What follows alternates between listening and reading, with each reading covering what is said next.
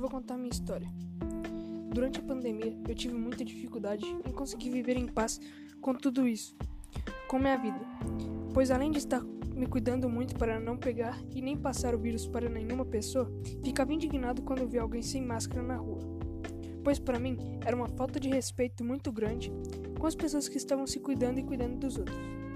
Não era uma preocupação à toa, até porque o vírus é real e com uma, uma capacidade de ser letal dependendo de suas condições físicas.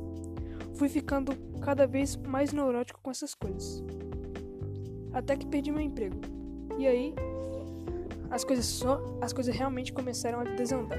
Comecei a ficar so, somente em casa, perdi vários amigos e me afastei de todo mundo. E meu pai, para ver se estava tudo bem com ele. Eu visitei e deu tudo certo. Fui ficando em casa e em cerca de duas semanas recebo uma ligação de um hospital dizendo que meu pai teria que ser entubado para não morrer e que ele estava em estado muito crítico.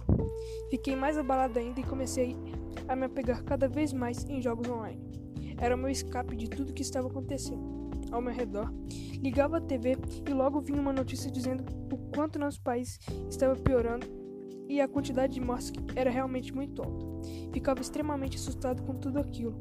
Porém, dois meses depois, recebi a notícia que o quadro do meu pai estava finalmente melhorando. Fiquei muito feliz com a notícia.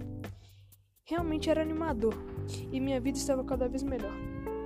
Fiquei muito feliz e tudo que estava voltando a dar certo. Terminei minha faculdade e arrumei um emprego muito bom. Estava cada vez mais subindo de cargo em cargo até chegar a ser presidente da minha empresa. Isso tudo trabalhando de home office. Essa é a história de como me tornei uma das pessoas mais ricas da minha cidade.